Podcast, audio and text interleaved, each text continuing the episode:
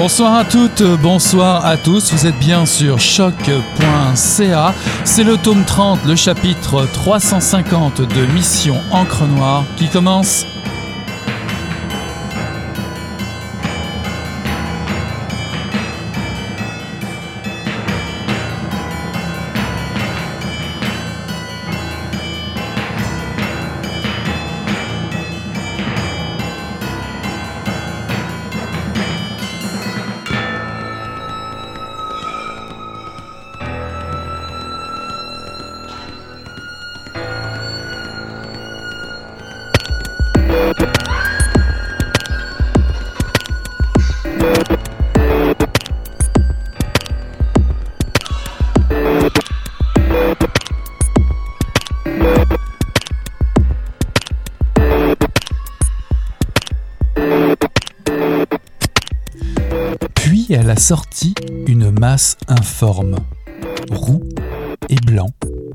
sac à bandoulière qu'elle transportait. La renarde de l'autre jour, du moins une partie. Je ne voyais ni queue, ni patte, ni corps, une tête seulement, mais molle et plate. Les oreilles rabattues, les canines sorties, deux trous béants à la place des yeux. Une tête dépourvue de crâne. Suzuko l'a prise à deux mains par l'encolure et j'ai vu qu'à l'intérieur le cuir semblait lisse. Il était mince et souple et léger. Il s'étirait comme du latex à mesure que Suzuko s'en recouvrait la tête. Deux faces, l'une par-dessus l'autre, dont les formes s'épousaient parfaitement. Un éclair de beauté, un instant à peine, parce que Suzuko s'est tourné dos à moi, les doigts posés sur la nuque.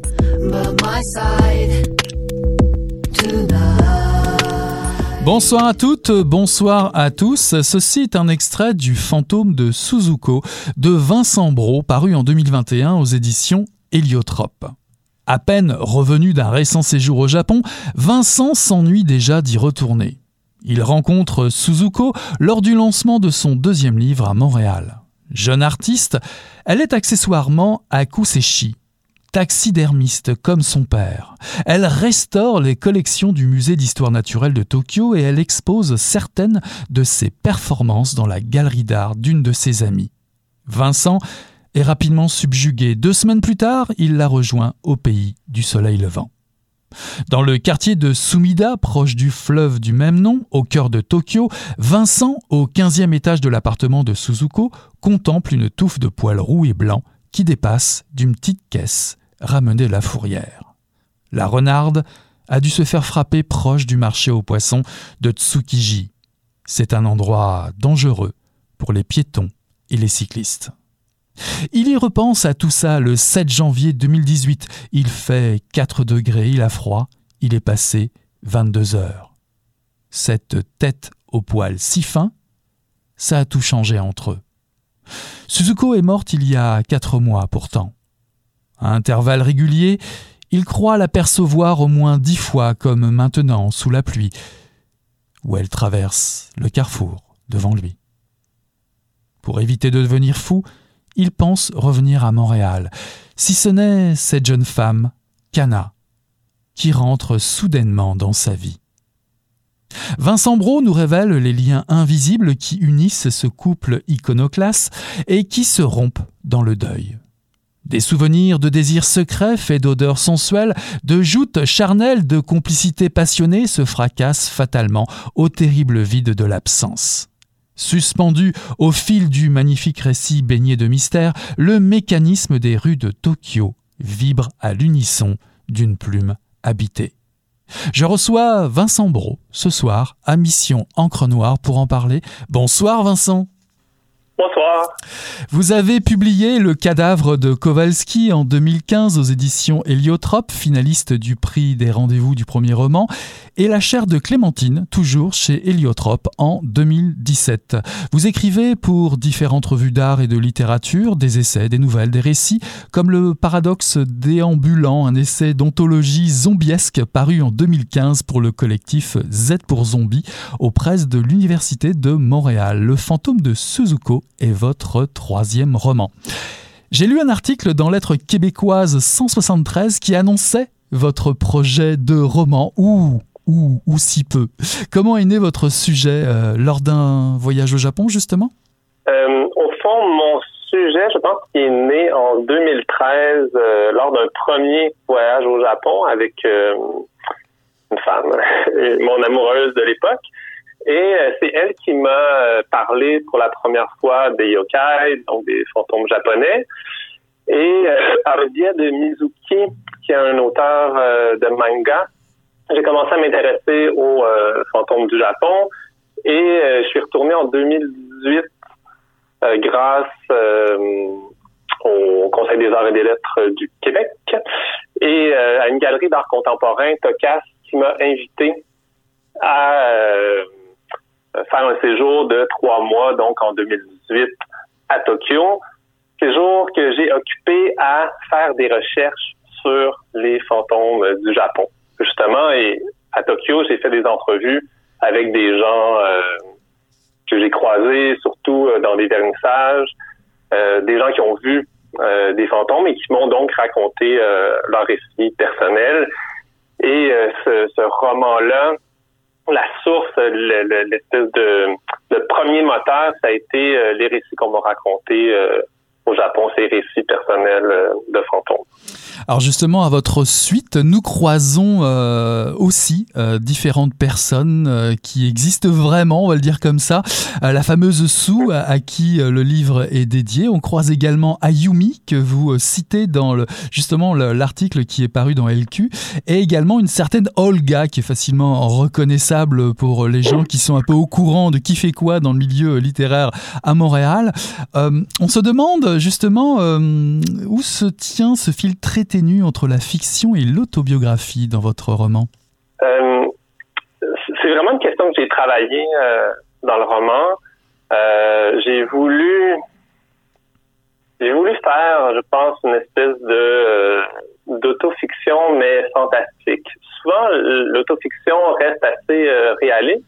Mais moi, j'ai voulu, au fond, intégrer des, des, éléments fantastiques dans euh, un récit qui est hyper réaliste. Ça se déroule à Tokyo, il y a des dates, il y a des températures, il y a des personnes que j'ai véritablement rencontrées euh, à Tokyo. Et je dirais que ce qui est euh, de nature plus autobiographique, c'est le côté, disons, sentimental du, du roman. Euh, ensuite, euh, les faits, euh, ils sont magnifiés, les rencontres, les événements, tout ça, c'est magnifié, mais je pense qu'au niveau du sentiment, c'est assez fidèle à, ce que j'ai ressenti et ce que je peux parfois encore ressentir aujourd'hui. Et c'est finalement un sentiment lié, lié au deuil, à la perte.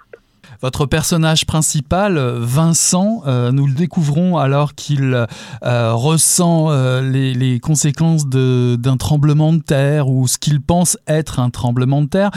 Pourriez-vous nous le décrire, ce personnage principal? Qui est peut-être ce premier fantôme, Vincent?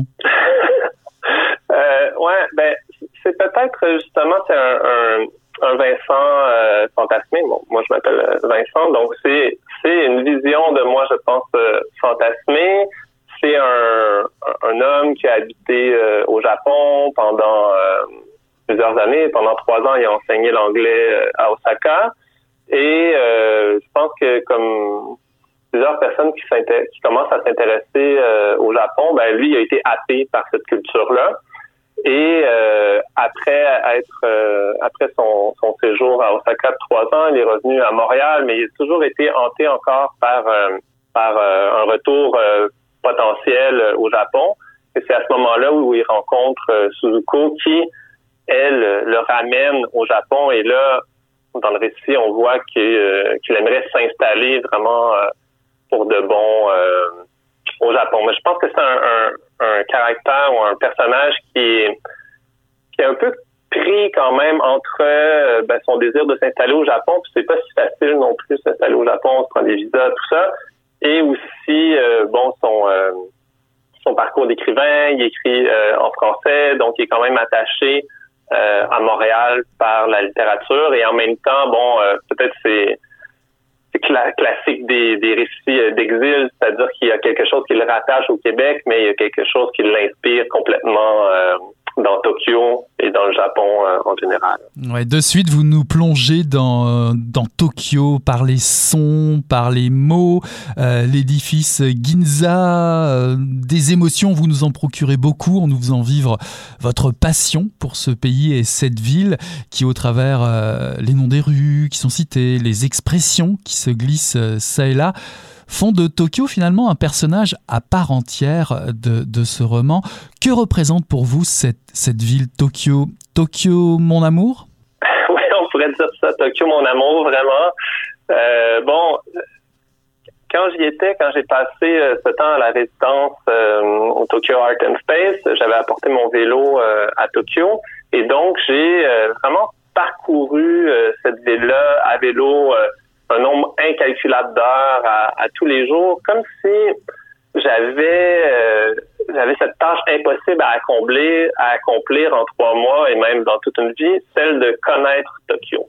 Mais j'ai quand même essayé et j'ai euh, j'ai voulu parcourir euh, le plus de rues possible, aller dans le plus d'endroits possible aussi, faire le plus de rencontres possibles.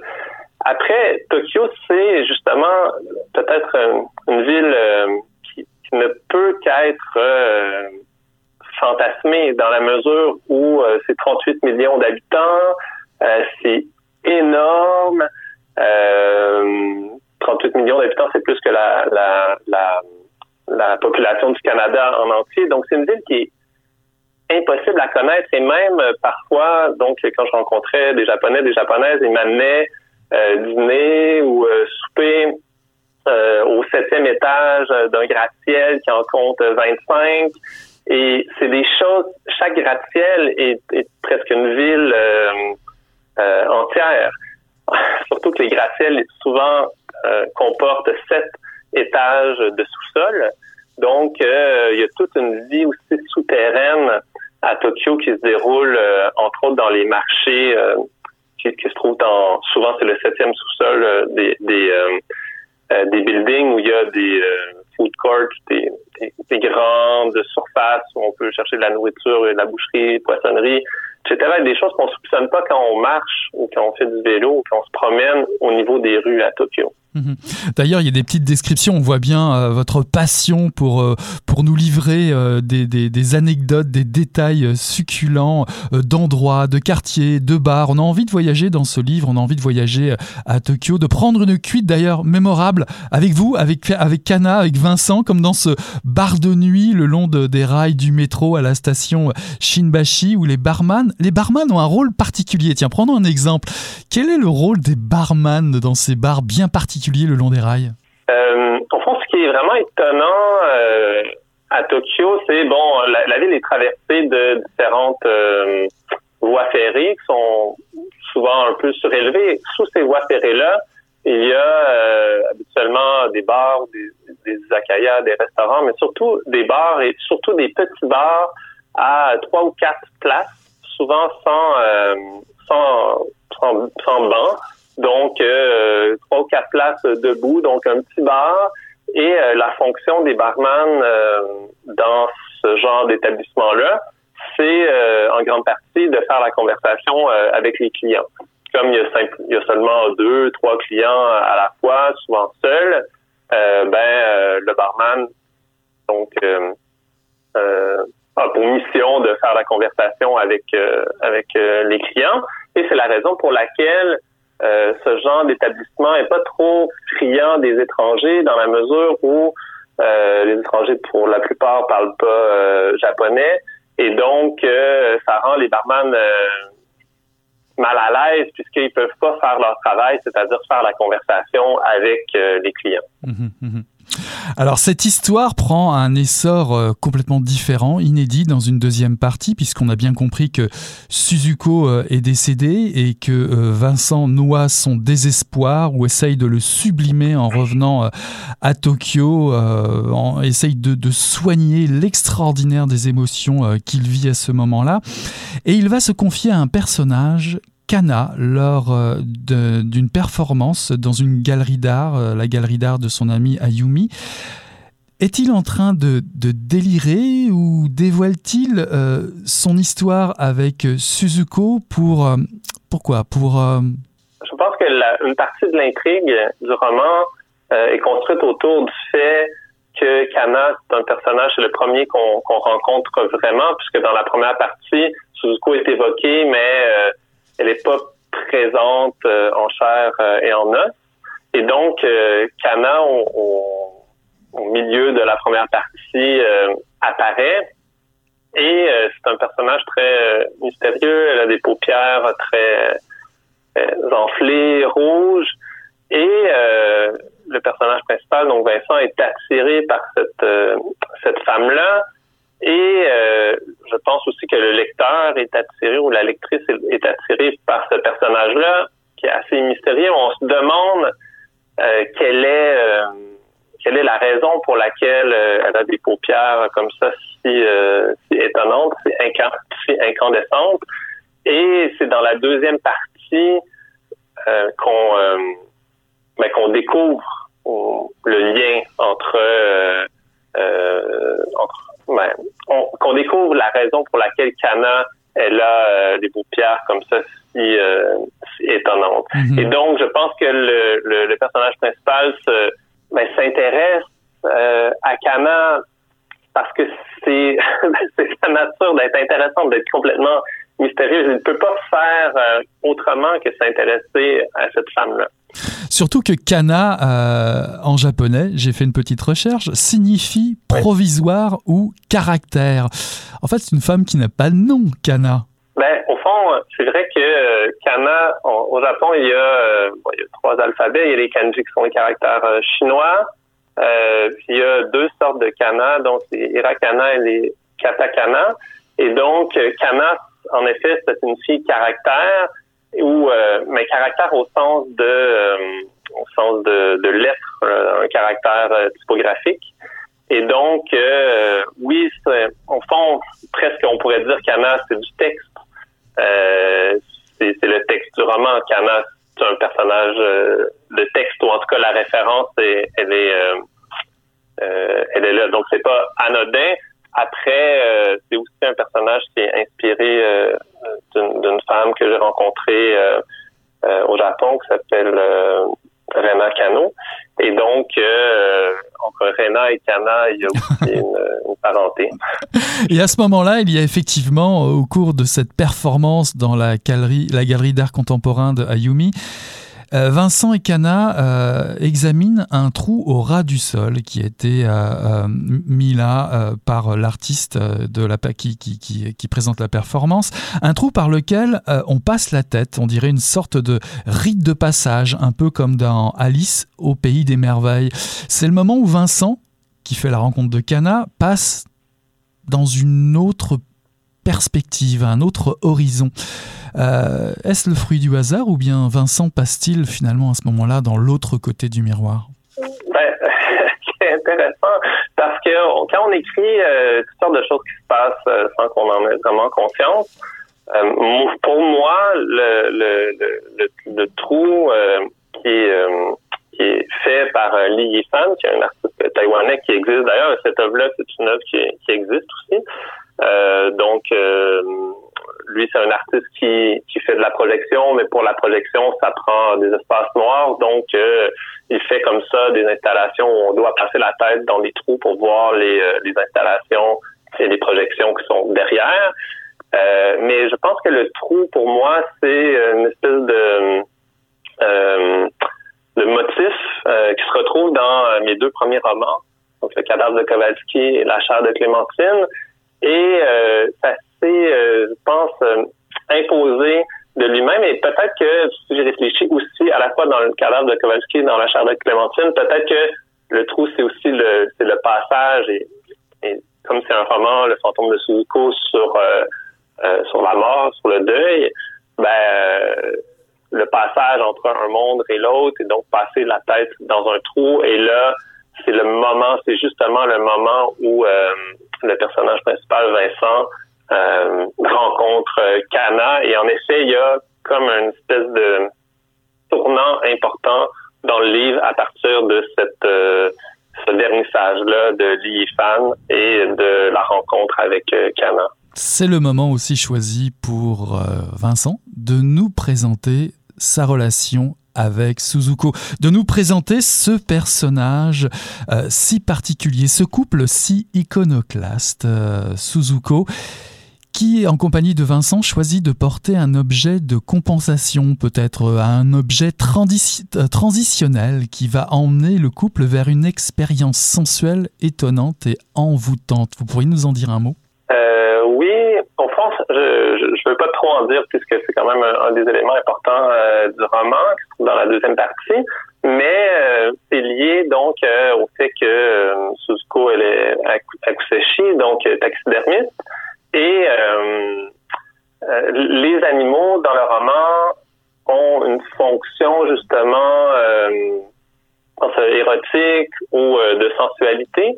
à Tokyo, il y, a, il y a étonnamment beaucoup d'animaux dans la ville, donc il y a beaucoup de chats, des chiens, mais il y a aussi donc des corbeaux et la présence animale à Tokyo est quand même assez forte. Et j'ai l'impression que euh, bon, les, Japonais ont la réputation de ne pas se toucher euh, beaucoup. Bon, c'est à, la fois vrai et pas vrai, ça dépend des contextes, mais euh, les, les animaux vont permettre, un animal en particulier va permettre à Suzuko et à Vincent de se rapprocher, comme si c'était justement un, un facilitateur de rapprochement comme si on pouvait euh, caresser euh, un animal beaucoup plus facilement euh, qu'un être humain et que c'est c'est complètement naturel et permis, on pourrait dire, de flatter un, chat dans la rue, mais ce qu'on peut pas faire entre humains. Donc, les animaux euh, la fourrure en particulier va donner cette fonction-là de rapprochement entre certains des personnages. Euh, c'est l'occasion de, de, lire une scène d'un érotisme brûlant qui est fait d'ivresse, de joie sensuelle, animale, brutale entre Vincent et, et Suzuko. On n'en dira pas trop, mais il y a quand même une hiérarchie des valeurs qui s'instaure entre cette performance, si on peut appeler ça comme ça, cette preuve d'amour, devient-elle une performance? Est-ce que le véritable art s'exerce justement euh, dans les marges, hors des espaces convenus pour, euh, pour euh, le, contempler Est-ce que ça peut, cet art peut s'exprimer dans le couple, dans l'intime?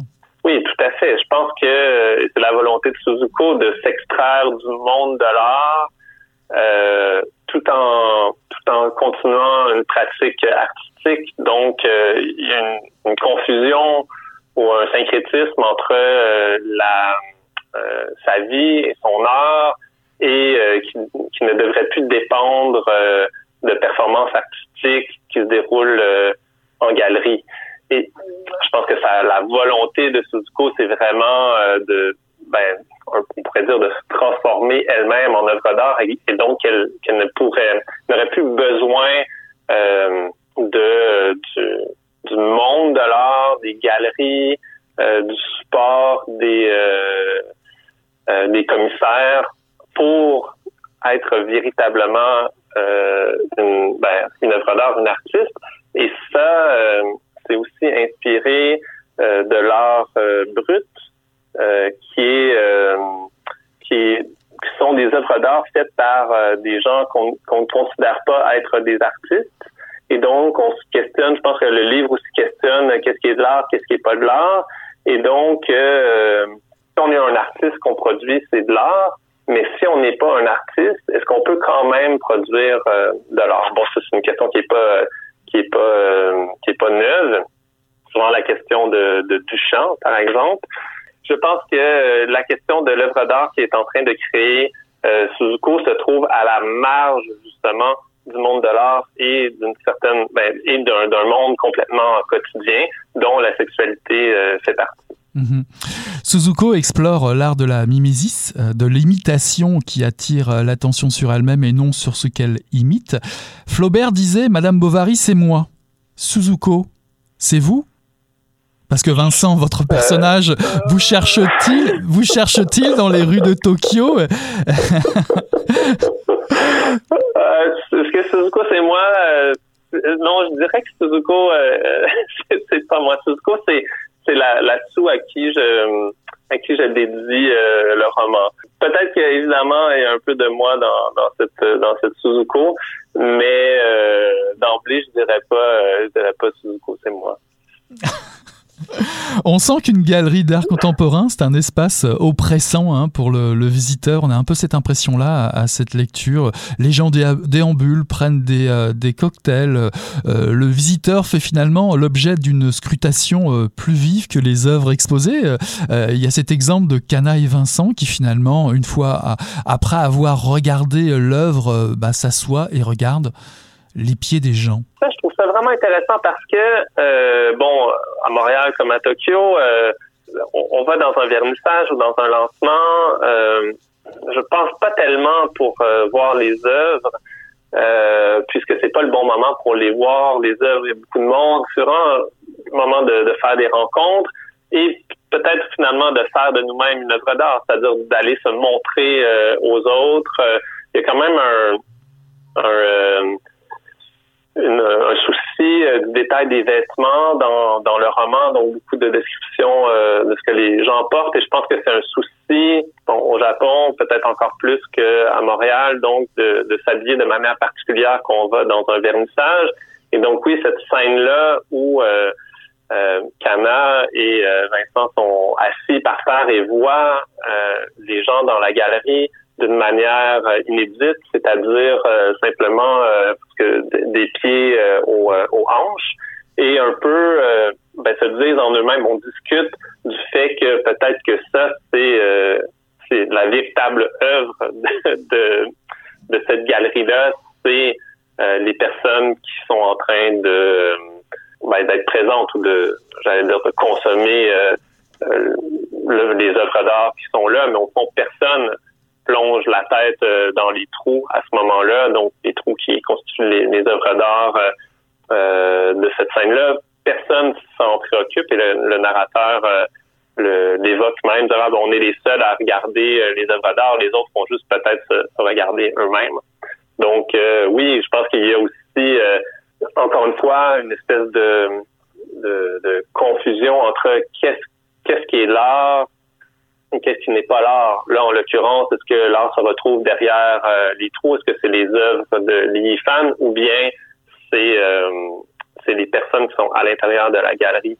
Mm-hmm. Et même chose pour la première œuvre d'art euh, de Li Fan qui se déroule deux ans plus tôt, où il y a un accident à la main et les gens se demandent si ça fait partie de la performance, cet accident-là, euh, ou bien ce sont euh, les œuvres qui sont présentées. Donc, c'est vrai, toujours une confusion entre où se trouve l'art euh, dans le récit. Il est à prévoir, chers auditeurs et auditrices, que les paupières magnifiques et terribles de cette renarde d'un autre genre viennent vous hanter à la suite de ce splendide roman d'une sensualité envoûtante, un portrait inédit du monde de l'art contemporain de Tokyo, un voyage que je vous recommande, Le fantôme de Suzuko de Vincent Bro, paru en 2021 aux éditions Héliotrope. D'ailleurs, d'ailleurs, le lancement euh, du livre vous donne l'occasion euh, dès demain de rencontrer de nouveau l'auteur, euh, puisqu'il y a un événement Facebook qui va se dérouler à compter de 17h30.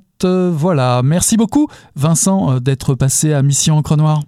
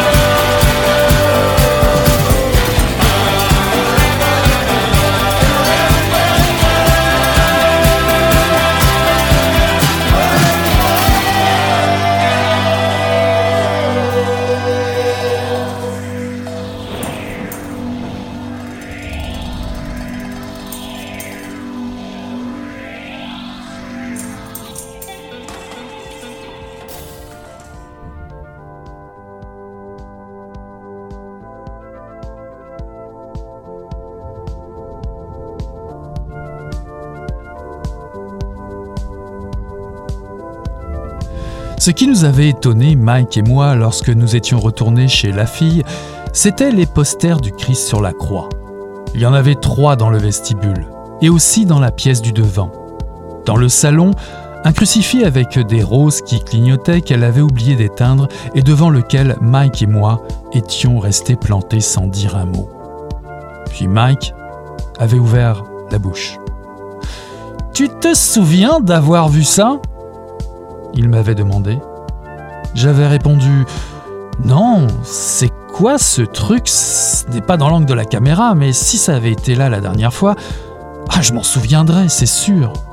Et les posters aussi, j'avais dit. Les posters n'étaient pas là. Quand est-ce qu'elle a mis ça là, nom de Dieu? C'est encore pire que le frigidaire, avait dit Mike. Cette fille fait n'importe quoi, j'avais dit. Tu crois qu'elle croit en Dieu? J'avais demandé. La question c'est plutôt quand est-ce qu'elle a mis ça là? On est supposé savoir tout ce qui se passe ici. Ah, il y a quelque chose qui tourne pas rond, avait dit Mike. Et il s'était approché du crucifix. Il avait carrément mis son nez dedans et reniflé le truc. Ça sent l'ampoule qui chauffe. Il avait fait glisser sa main sur le fil jusqu'à la prise de courant. Made in Italy, il avait dit.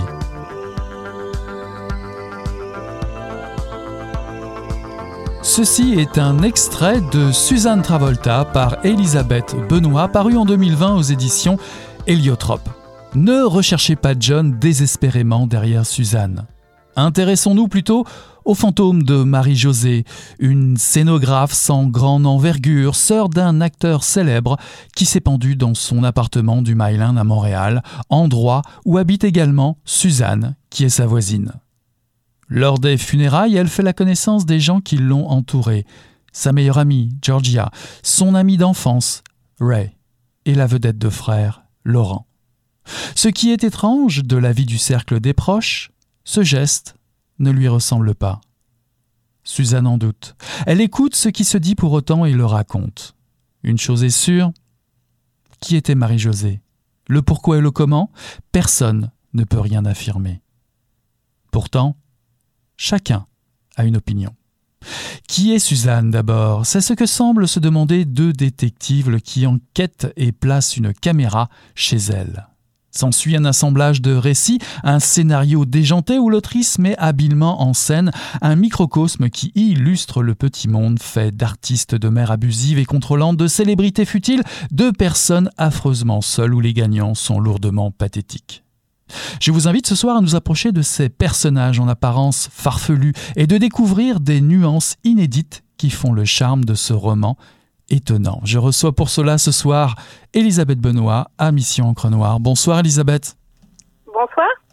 Vous êtes montréalaise, vous vivez à Paris depuis une dizaine d'années. Votre premier roman, Suzanne Travolta, a d'abord été publié chez Paul et a été finaliste au prix littéraire des collégiens en 2020. Qui est cette Suzanne Travolta habitant au 5399 Waverly qui apprend la mort de sa voisine Marie-Josée en lisant la une du journal Éco-Vedette au dépanneur? Euh, j'aurais du mal à répondre. Euh, je peux dire qu'elle est un peu comme euh, comme Astérix, c'est comme Tintin, c'est-à-dire comme les, les narrateurs des euh, souvent des livres qui sont qui ont un côté un peu effacé et euh, qui servent un peu à de réceptacle ou de c'est une façon de montrer d'autres personnages qui parlent de d'autres personnages. Euh, donc c'est un personnage un peu mystérieux euh, vers laquelle euh, les, les, différents personnages que les différents personnages semblent apprécier pour des raisons qui euh, qui que je crois échappent au lecteur. Et euh, voilà, donc c'est un peu une sorte de miroir qui permet de, de voir d'autres d'autres personnages. Alors évidemment, un titre comme celui-ci, c'est plutôt euh, accrocheur. Évidemment, qui dit Travolta dit John. Or, pas une trace de l'acteur, ça n'a rien à voir du tout dans, dans ce roman. Mais si Suzanne n'est pas la sœur de John, y a-t-il une histoire de frère et sœur au cœur de votre roman? Euh, bah, Oui, oui, oui, tout à fait, parce qu'il y a la relation. Euh, donc, en effet, ça n'a rien à voir avec euh, John Travolta. Le, le, le nom est très beau, hein. Ah, oui, tout à fait. C'est très accrocheur. Et, euh, une histoire de frères et sœurs, oui, tout à fait, parce que c'est l'histoire, euh, entre autres, de la relation que qu'avait Marie-Josée, donc qui est la, la, la scénographe qui s'est donné la mort, et avec son frère, qui est une vedette de la télévision, et est assez, euh, disons, euh, obsédé, fasciné, euh, euh, relation un peu fusionnelle avec son frère. Donc oui, au centre, au cœur de cette histoire, il y a une relation entre euh, un frère et une sœur. Comme, j'en ai vu un peu dans la, dans la vie, des gens, des frères, des sœurs qui sont très liés. D'où est partie l'idée du roman et surtout, surtout du choix de la forme du texte qui est fait de répétitions, proche du dialogue, proche de la discussion, comme dans la vie quotidienne? Oui, alors euh, bah, l'histoire, elle est venue euh, peu à peu. Euh, le, le, le, style, euh, euh, j'aime beaucoup Thomas Bernard qui fait beaucoup de répétitions, donc c'est sûr qu'il y a une influence euh, de la répétition, de voilà, c'est venu de lecture, c'est venu aussi en, en, me détachant de ça parce que c'est, je pense que c'est quand même euh, assez différent. Donc je pourrais pas dire c'est venu peu à peu. Si je parle de la forme, c'est surtout euh, pour parler de, votre phrase ou de vos phrases euh, qui qui se déroulent d'une traite sans, parfois de retour à la ligne. En tant que lectrice et lecteur, on a comme l'impression de prendre un, train en marche euh, assez vite. On se laisse prendre par la, la forme curieuse, familière, comme, comme un monologue intérieur. Serions-nous justement dans un, une forme de monologue intérieur? Tout à fait. Il y a toutes les voix qui traversent euh, Suzanne, ce qu'elle dit, ce que les autres disent. Et puis aussi, c'est ma, ma, façon de... Euh, la façon par laquelle je suis arrivée à écrire ce texte-là, c'est toujours finalement en trouvant un détail et en un peu en, fixe, en faisant une sorte de fixation sur le détail, donc en tournant euh, autour du détail, justement avec la phrase qui tourne un peu comme ça autour de, le, la chose. C'est vraiment ça qui me permettait, entre guillemets, de, de démarrer, disons, mm -hmm. de démarrer le texte à chaque fois. Bon, on trouve une succession de, dialogues qui sautent du coq à l'âne. C'est parfois très drôle. Alors, j'ai noté quelques traits d'humour. Il y en a beaucoup, hein, mais il y en a qui sont vraiment bien sentis. Il y a comme cet exemple du frère qui consulte une médium pour connaître les raisons du suicide de, sa sœur. Il trouve que c'est vraiment moins pratique que le téléphone, le médium. Et surtout, surtout pour confirmer ce qu'il savait déjà. Puis plus loin, il y a Suzanne qui déclare Je me suis euh, toujours senti seule avec les gens normaux. Les gens normaux n'ont jamais eu de place pour rien dans la vie. Ils ont des vies rangées où tout est à sa place, alors que les déséquilibrés ont toujours de la place. Alors cet humour, cet humour est souvent tragique ou comique. Euh, on peut voir le, verre à moitié vide, à moitié plein. C'est comme, euh, comme si vous invitiez euh, votre lectorat à une forme de, à une forme de jeu de rôle oui, oui, c'est ce que, ce que j'aime beaucoup. C'est juste quand j'arrive à trouver un truc, je pense que c'est ce qui me fait le plus plaisir, qui est à la fois tout à fait très, très banal et en même temps qui, pour une raison ou une autre, euh, miroite d'une certaine façon. Mais oui, euh, effectivement, euh, toutes ces, je suis toujours fascinée par les conversations j'entends des gens dans l'autobus ou des choses comme ça, juste qu'on entend juste un extrait ou des gens qui parlent au téléphone dans l'autobus. Donc, les conversations comme ça me m'intéresse, m'intéresse. Mhm. il, y a, il y a deux trames narratives qui s'amorcent au début du livre. L'une portée évidemment par l'énigme de la mort de Marie-Josée et l'autre une curieuse enquête menée par un certain Georges. Deux trames indépendantes qui se rejoignent, on va dire ultimement, mais on va rien révéler. Pourquoi ce choix de ces deux trames indépendantes? Est-ce que c'est venu, c'était prévu ou c'est venu au cours de l'écriture? Alors oui, c'est venu au cours de l'écriture, c'est-à-dire que j'ai commencé à écrire euh, les deux. Euh, bon, les, donc c'est des, petits. Chaque fois, chaque narration est composée de petits euh, extraits qui sont plus ou moins des scènes.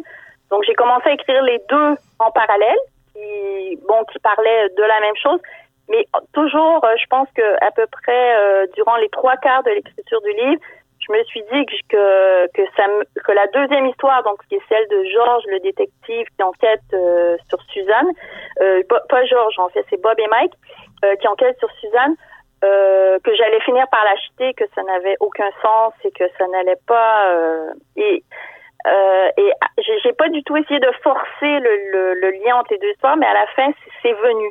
Il y a un truc qui a fait que c'est venu. Mais c'est vrai que j'ai j'ai un, peu laissé faire, quoi. J'ai pas essayé de, comprendre à quoi ça menait. Et finalement, ça, ça finit par s'assembler à la fin. Mhm.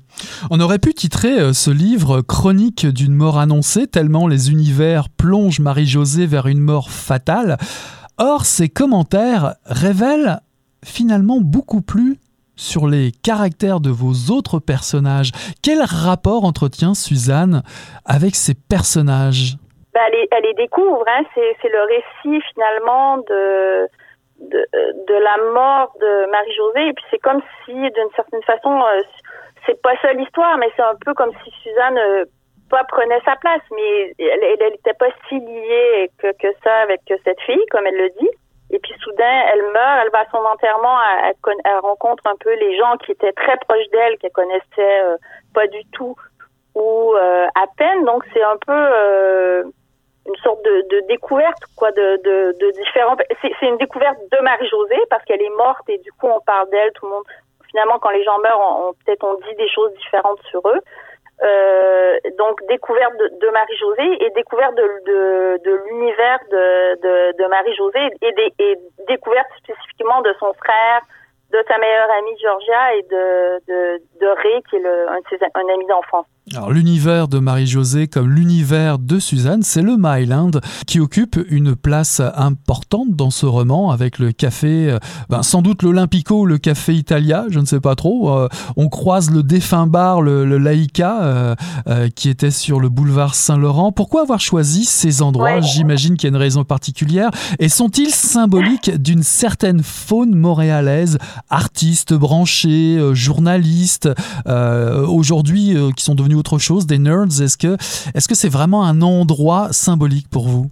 Bah, c'est l'endroit où moi j'ai disons disons moi j'ai vécu dans le Myland euh, avant je suis partie vivre en France en 2007 donc euh, avant ça j'ai vécu dix ans dans le Myland peut-être même un peu plus. Et donc j'allais tous les jours au café Olympico. Alors euh, c'est disons c'est un endroit que je connais bien et c'est une faune que effectivement je connais bien. Je pense que aujourd'hui, euh, quand j'y vais, je m'y retrouve plus tout à fait. Donc c'est vraiment euh, plutôt un, un, tableau de Montréal que j'ai connu, qui est le Montréal d'il y a, euh, 10-12 ans mhm. environ.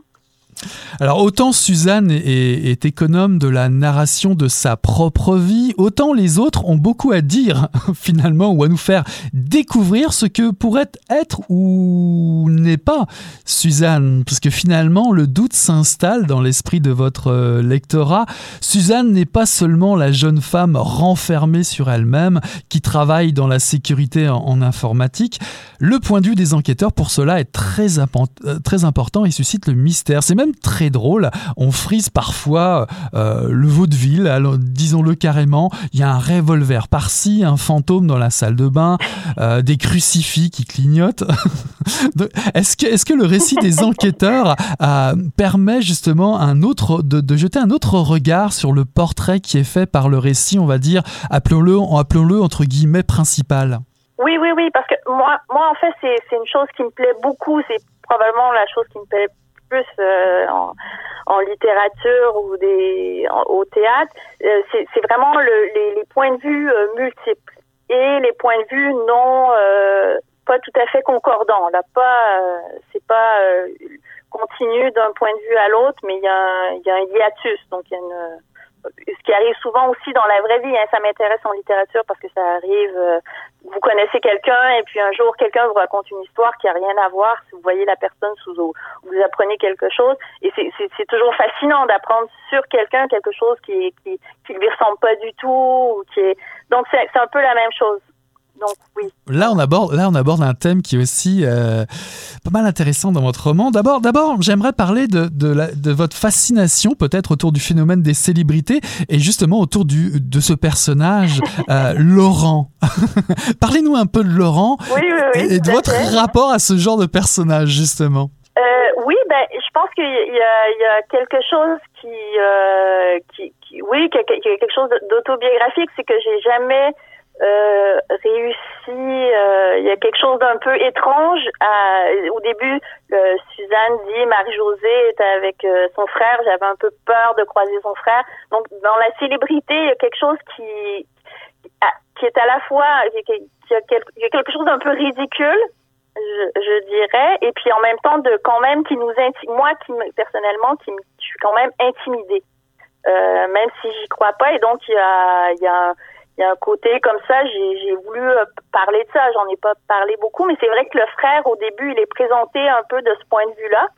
Et euh, il est un peu présenté de façon stéréotypée dans, dans la mesure où euh, euh, Suzanne dit c'est un, c'est un, un imbécile, elle traite d'imbécile, et sans le connaître. Hein, donc, et puis après, l'histoire fait que finalement, on, on, on passe du stéréotype au, à, l'être humain. Donc, euh, un personnage qui est quand même plus nuancé que, que, que le point de vue le point de vue initial qu'avait Suzanne sur ce personnage. Mhm. Mais vous parlez aussi de l'image de, de, de, votre rapport ou en tout cas de son rapport à l'image. Vous lui faites dire euh, être photogénique n'a absolument aucun intérêt. Les photogéniques ne peuvent que nous décevoir. Alors j'imagine que vous n'êtes pas très adepte des selfies. Euh, et vous dites même les photos sont la pire escroquerie qui soit. Ce qu'on voit sur une photo n'a jamais eu lieu. Oui, oui, oui. Ben, en même temps, il y, a le frère qui a une sorte de verbiage euh, un peu comme ça. Euh. En même temps, c'est des choses qui ont, qui, c'est un peu euh, euh, une transformation de choses qui ont, qui ont quand même été souvent dites sur la photo. Je pourrais pas vous dire qui, mais je vais. Mais c'est vrai qu'il y a, a moi-même quand je regarde, même si on, on on oublie le, les magazines, les, les pages glacées. Soi-même, quand on voit des photos, on est toujours étonné de, de cet instant je veux dire, c'est quand même une impression personnelle de, de voir quelque chose qui. J'ai quand même l'impression quand je vois une photo de voir quelque chose qui a jamais eu lieu. C'est vraiment euh, une impression. Oui, mais ailleurs, vous écrivez les, les, les, mots que l'on dit ne valent pas plus que plus de, de quelques jours, voire de quelques heures. Ce que, l'on retient, c'est quoi? Comme au théâtre, vous parliez de théâtre tout à l'heure, euh, qu'est-ce qu'on retient justement euh, La mise en scène, ce qui bouleverse euh, vraiment, c'est ce qu'on, c'est ça qu'on met comme, comme émotion dans la littérature? Il y a beaucoup de choses qu'on peut mettre dans la littérature, mais moi, ce que j'essaie de mettre, c'est le, le banal et l'étrange. Je, ça revient un peu à ce que vous disiez au sujet des, des, des phrases un peu banales ou des choses comme ça. C'est ce moi, ce qui me touche beaucoup, c'est ce qui est, qui très banal et en même temps euh, euh, étrange. Je ne sais pas pourquoi. Il y a des fois, on arrive à récupérer des choses comme ça qui sont euh, complètement insignifiantes et pourtant elles, signifient. Si on revient à ces deux trames indépendantes, y a-t-il un, roman dans le roman Ce fameux Bob occupe-t-il une place particulière? On dirait quelquefois une copie au noir, une critique euh, de la version originale? Oui, oui, oui. Euh, encore là, il y, a, des choses qui se sont euh, tissées entre les deux histoires et dont j'ai pas du tout été consciente. Après, a posteriori, en le relisant. Mais c'est sûr que c'est le Bob, c'est un peu le, d'une certaine façon, le, le, gars qui regarde la chose, qui a le gros bon sens, quoi. On a un peu des gens peut-être qui sont un petit peu exaltés, qui ont un peu des et puis Bob, lui, il est, il est complètement euh, terre à terre et, euh, et terre à terre au point de d'être un peu euh, euh de devenir un petit peu surréel, quoi. Justement, on revient encore à l'idée de, de la banalité et tout ça qui, devient un peu étrange à la longue. Mhm. Puis on revient aussi peut-être à ce que vous aimez euh, faire, c'est jouer aussi avec le texte, hein, parce que vous multipliez les fausses pistes comme, comme dans un polar, euh, euh, comme dans l'amorce d'un thriller. Soudain, Suzanne espionne un ordinateur. Soudain, Suzanne possède une arme, a des pensées meurtrières. Oui, oui, oui. Est-ce une façon pour vous justement de, de, de, de, jouer avec la forme, avec l'écriture? Est-ce que vous avez pris du plaisir? Est-ce que c'était c'était amusant à manier justement ces différents styles? Tout à fait. C'était amusant. Puis le, le, les fausses pistes, là, vous savez, dans le, il y avait Hitchcock là, qui parlait du MacGuffin. Donc c'était, euh, il disait dans un film, il y a un MacGuffin. Donc euh, c'est euh, c'est un objet, par exemple un revolver ou justement ou quelque chose comme ça. Et tout le monde veut alors là, je, je m'en souviens pas exactement, hein, donc j'étais sûrement des inexactitudes, mais tout le monde veut, résoudre le mystère du MacGuffin ou retrouver le MacGuffin, mais en fait, le MacGuffin n'a aucune importance. C'est juste un prétexte euh, pour l'histoire. Euh, c'est juste un prétexte pour que l'histoire se déroule. Il n'y a pas vraiment d'importance. Donc, c'est vrai que qu'il y a des fausses pistes, mais elles sont pas. Euh, euh, disons, c'est c'est, il y a un petit peu des trucs comme ça, mais c'est pas vraiment ça le propos. Mais c'est vrai que ça donne un côté euh, ludique ça ajoute une dimension ludique, je crois. Alors, parlant de, ludique, pour finir, euh, j'aimerais savoir, avez-vous fini ce livre au fond des bois, à moisir là tant que c'est pas fini, comme votre personnage? Non, absolument pas. Absolument pas. Laissez-vous surprendre par ces fausses pistes, cette promenade qui fait revivre un Myland disparu. Ce roman sème le doute sur nos vies standardisées, c'est drôle, tragique, et cela fait mouche. Suzanne Travolta par Elisabeth Benoît, paru en 2020 aux éditions Héliotrope. Merci beaucoup Elisabeth d'être passée à Mission Cronoir.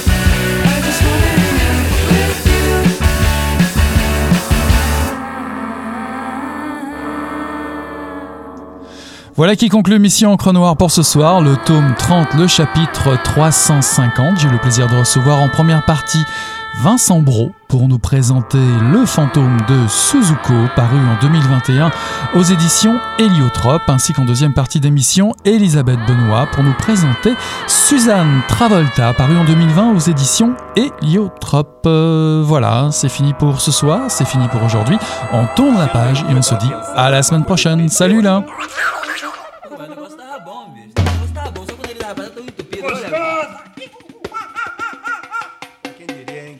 Garbo acabou de irajar, hein? É, mas eu tava falando pra você, né? Depois que eu passei a me sentir, aí o negócio ficou diferente.